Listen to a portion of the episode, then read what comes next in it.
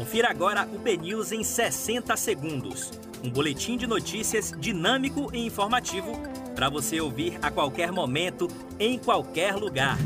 Olá, muito bom dia para você. Hoje é quarta-feira, 9 de fevereiro de 2022. Eu sou Yasmin Barreto e essa é a primeira edição do BNews 60 segundos.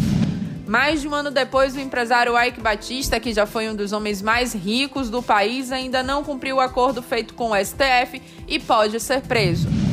Homem morre vítima de disparos de arma de fogo no Campo Grande. Presidente do Conselho de Saúde desafia Bruno Reis e alfineta sobre vacinação de filhos. Lula pode ganhar em primeiro turno as eleições 2022. PM é vítima de assaltantes armados em Itapuã. Esses foram os principais destaques da primeira edição do BNews 60 Segundos de hoje. Para essas e outras informações é só acessar o bnews.com.br.